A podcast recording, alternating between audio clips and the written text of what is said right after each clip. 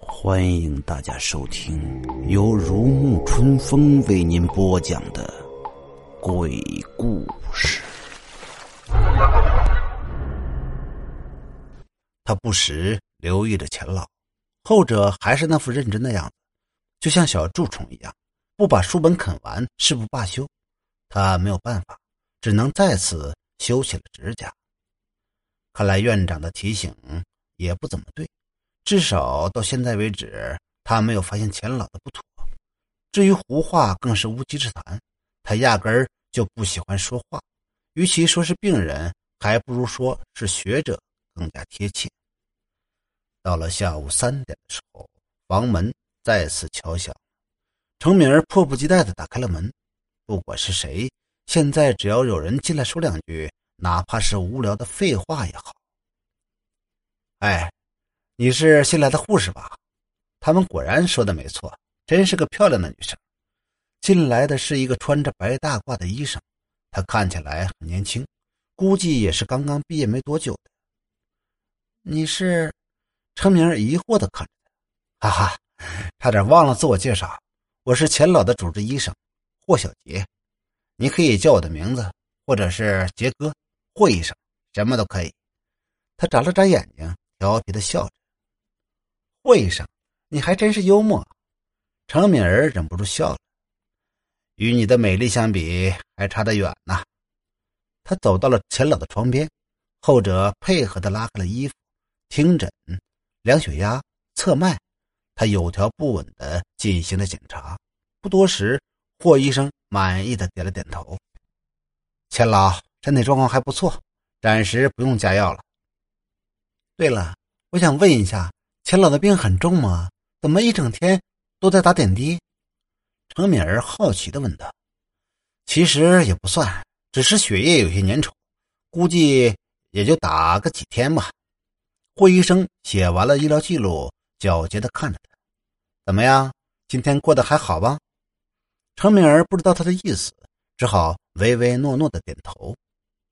我是想说，他这里有点问题，不要跟他多说话。如果确实无聊的话，当做笑话就可以了。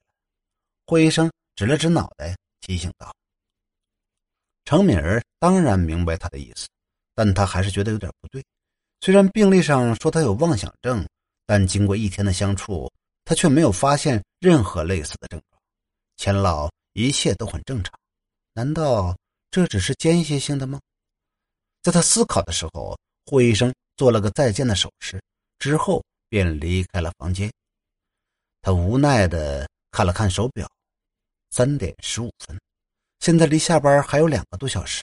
他只好又拿起了手机，忍受着这枯槁的静坐。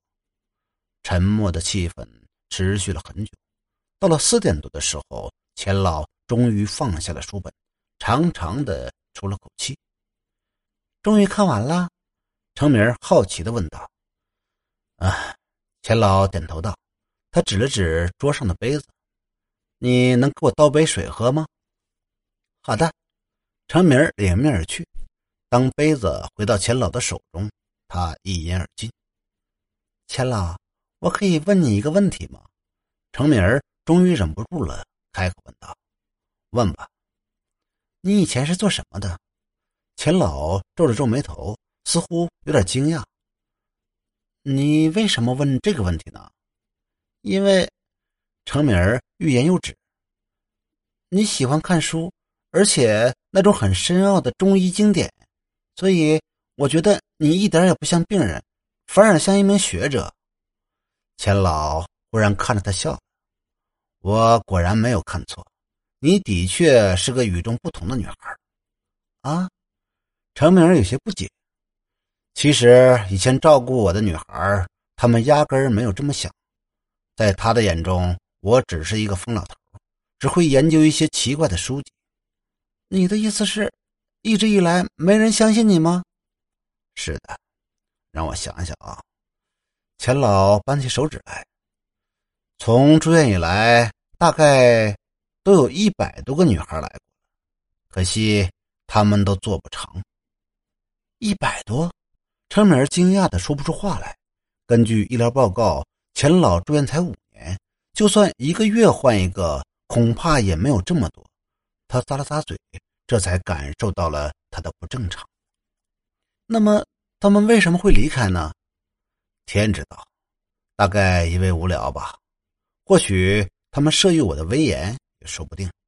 钱老耸了耸肩，忘了告诉你，我以前是这里的院长。院长，你曾经是这里的院长？程敏儿使劲眨着眼睛。对啊，他们刚知道的时候也和你一样的眼神。不过这是事实，无可否认。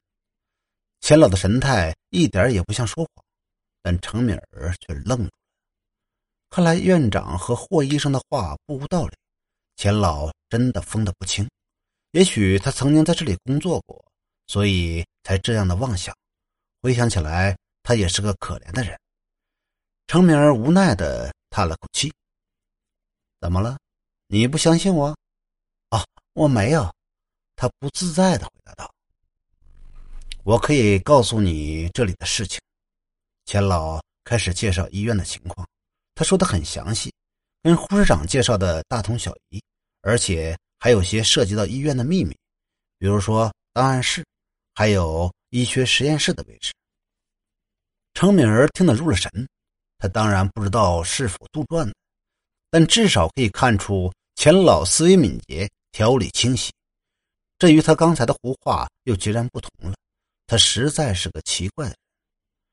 程敏儿当然没有当真，但能够说说话，至少也比之前有趣的多。正当两人聊得起劲儿时，时间已经来到了五点半。护士长打开房门，谨慎地查看了一遍，确认没事之后，便很快让他下班了。合同里写明，他只需负责到五点。之后的护理工作就不归他管了。程敏儿收拾好东西，匆匆的离开了房间。